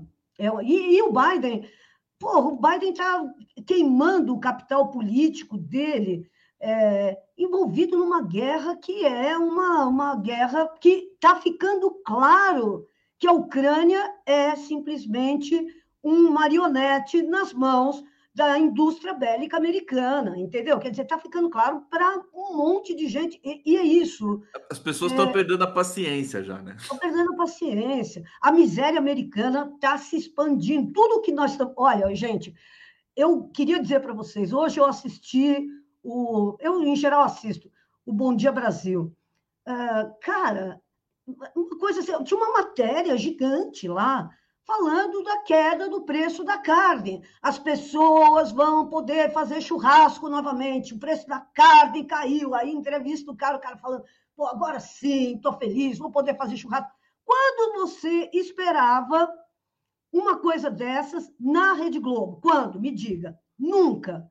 Se eles estão sendo obrigados a falar sobre isso, é porque virou um assunto inescapável. Não é porque a Globo mudou, é porque o é, Brasil mudou. É inescapável. Eu também vi o cara falando assim, né? Não, abaixou muito a carne mesmo, o pai de família e tudo mais no supermercado. Agora, a Globo tem duas editorias separadas, assim. Né? Essa é a editoria popular, tá lá, vai, né? Tem o espaço, inclusive o Jornal Nacional. Agora, tem editoria técnica que diz que o Brasil está melhorando, a economia brasileira está melhorando, porque a economia mundial está melhorando e que o dólar está caindo porque o juro, nos, porque a inflação nos Estados Unidos está cedendo. Quer dizer, nunca é nunca as é. ações. Não, lógico que não, nunca é, nunca é. Mas, meu, essa, esse blá blá blá economês, do economês, as pessoas não estão nem aí, entendeu? Porque já viram tantas previsões científicas dos cientistas falando, da, dos, da, dos economistas falando que, olha, que não pode aumentar o poder de consumo das pessoas porque vai, vai virar inflação. Já viram tantas vezes falando, eh, esses mesmos caras falando isso, que agora o, o, o, não há nenhuma experiência melhor do que o cara poder fazer o churrasco na casa dele, que ele não pôde fazer durante os últimos quatro anos. Não tem discurso, não tem economês, não tem nada que substitua... E o discurso vegano, tem o discurso vegano também, né?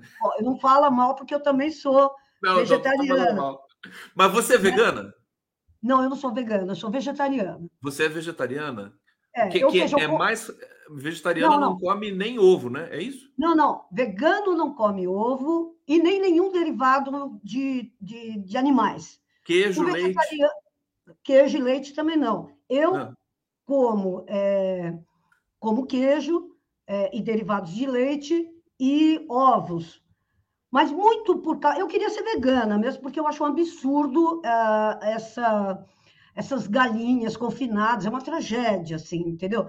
Mas é, eu, como sou jornalista, eu tenho que viajar para um monte de lugares, muitas vezes. Você vai para Minas, cara, você vai comer o que em Minas que não tenha carne? Só ovo frito, entendeu? Porque Minas é um lugar. Por, você vai para Cuba, puta, tudo tem carne. Você vai, ah, falei, vai para Cuba. Enfim, então é, é difícil para um jornalista que tem que andar em tudo quanto é quebrada, né? É, mas, mas não, só, só para comentar é, o seguinte. Querida Laura, só para comentar o seguinte, quer dizer. Isso, peraí, peraí, uh, Conde, só um minutinho que acabou o som aqui da minha caixinha e eu só vou restaurar aqui. Fala alguma coisinha, por favor? Claro, claro. Ah, pronto. Tá me ouvindo? Estou ouvindo, ouvindo. É, eu só queria dizer coisa aqui, porque quando o Lula falou em comer carne, comer picanha, os veganos gritaram e muita gente de esquerda também nessa onda e tudo mais criticaram. Mas assim, é a questão da proteína, é a questão de, de, de é, é, dar chance para o brasileiro né, ter a sua alegria, a sua felicidade. O, o, veganismo é um passo seguinte da evolução, né? Que a gente, que o próprio Lula sabe também que é importante, né? É Aliás, lógico. o Lula hoje no podcast do. Você viu o podcast do Lula? Assisti, assisti inteiro. Ó, foi a estreia, finalmente. Acho que foi um golaço. Quero te ouvir sobre isso. É, o Marcos Uchoa é um gentleman, é um cara inteligente, conduziu bem ali. É, porque precisa, o do Lula precisa ser domado, né?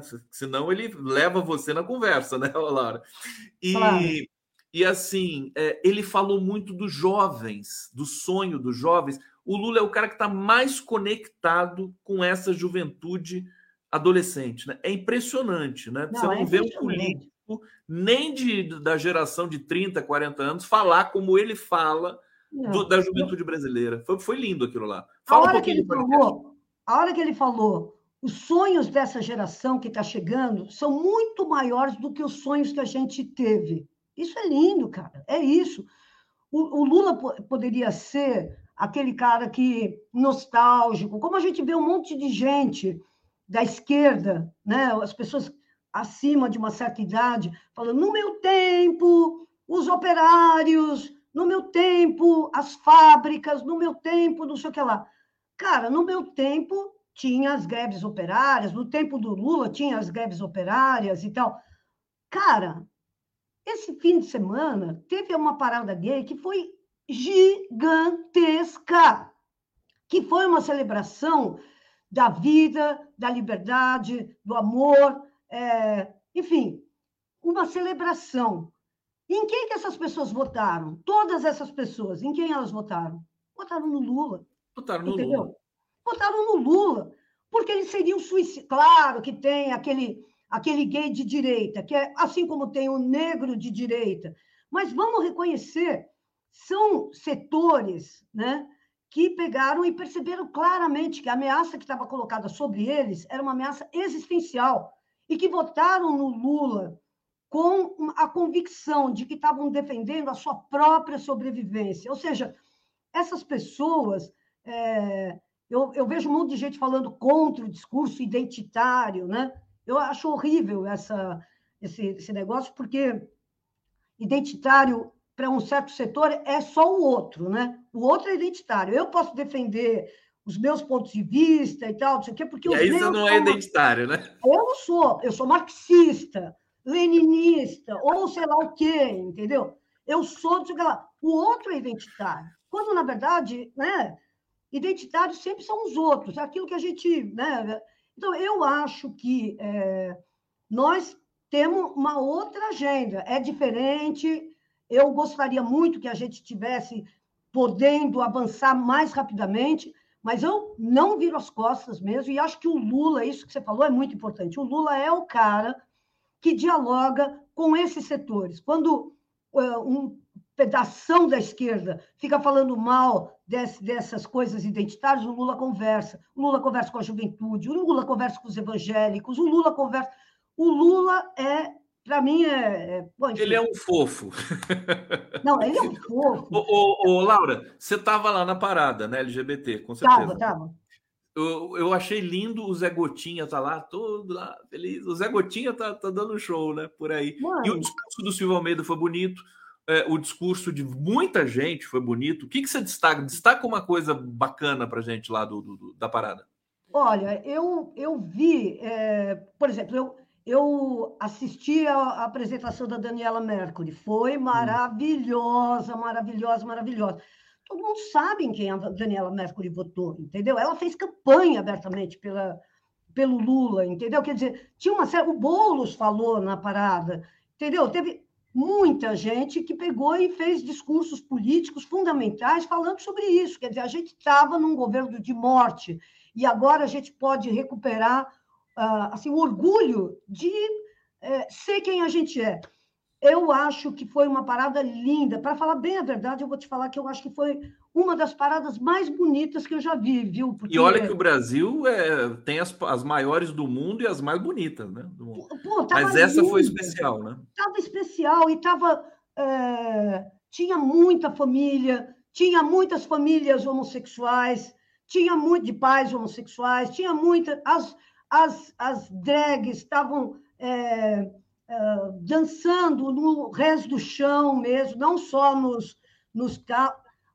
tinha muita gente com boné do MST, tinha muita gente com a camiseta do PT, com foi, foi um negócio. Ô, ô, Laura, sabe o que eu estou percebendo? Uma coisa assim, eu até fiz uma pílula de do, do, do, uma live que eu fiz aí naquela, naquela catarse que eu costumo fazer.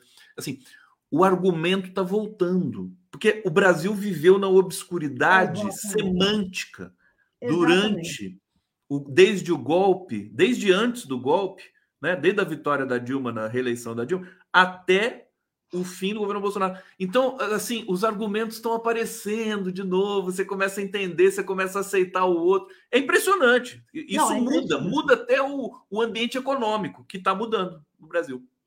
Gente, é, é muito louco, sabe? É isso mesmo. O ambiente econômico está mudando e você vê essa capacidade que as pessoas estão tendo de discutir as coisas sem estigmas, né? Eu, por exemplo, entrei ontem numa, num, numa, numa, é, numa transmissão do YouTube de evangélicos, evangélicos discutindo o caso do Valdomiro Santiago, que está é, enfiado em tudo quanto é, é absurdo, quanto é, é, roubo de dinheiro de fiel, é, não pagamento de funcionário da igreja, enfim, uma loucura. Esse debate antes estava interditado, porque se você falasse mal do Valdomiro Santiago, significaria que você estava falando mal de todos os evangélicos. E hoje a gente vê, o Valdomiro Santiago, para quem não sabe, é o, o chefe da Igreja Mundial do Poder de Deus, que é uma dissidência da Igreja Universal. Mas hoje os próprios evangélicos podem discutir abertamente que, olha, é, o Valdomiro Santiago não representa as igrejas evangélicas, né? não representa. Ele não é o papa das igrejas evangélicas. Então, podemos discutir. Ou seja, o Brasil, isso que você falou é muito importante, a gente está recuperando a capacidade de conversar entre nós, entendeu? De discutir, né? de discutir argumentos, de pensar, sem ter medo de dizer o que a gente acredita e o que a gente. Ou seja, nós estamos voltando a ser um país que, que, que tem essa inteligência emocional imensa que o Brasil, o brasileiro tem, né? O Lula representa isso. O Lula, o que é o Lula? É um sobrevivente, né? A gente sabe. E como é que os sobreviventes sobrevivem? Porque qual é a principal missão de alguém que está ameaçado na sua existência? É sobreviver. Mas tem gente que sobrevive de um jeito mais violento e tem gente que se esgueira pelas frestas.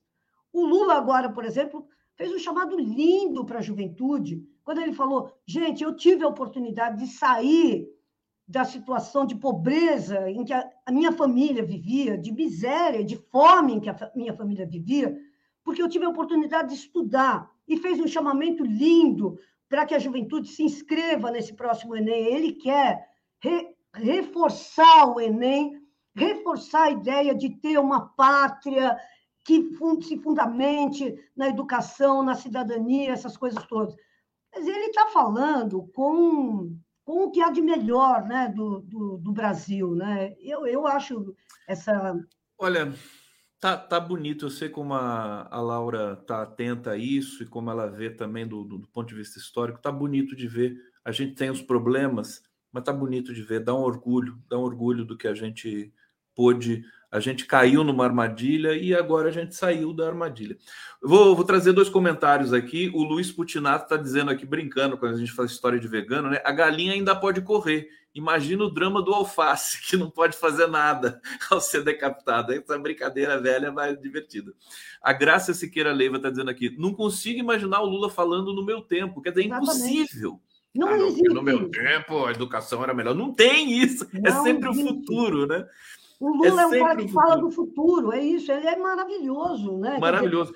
Esse cara tem, tem um. É, o Silvio Almeida na parada gay não teve preço, tem razão. Não teve preço. O Silvio está muito presente. Ô, ô, ô Laura, é, estamos chegando no final aqui, tanta coisa. Laura, você está num momento assim. Tô... Mano, deixa eu só falar uma coisinha sobre o Silvio Almeida. Não deixo, não, não vou deixar.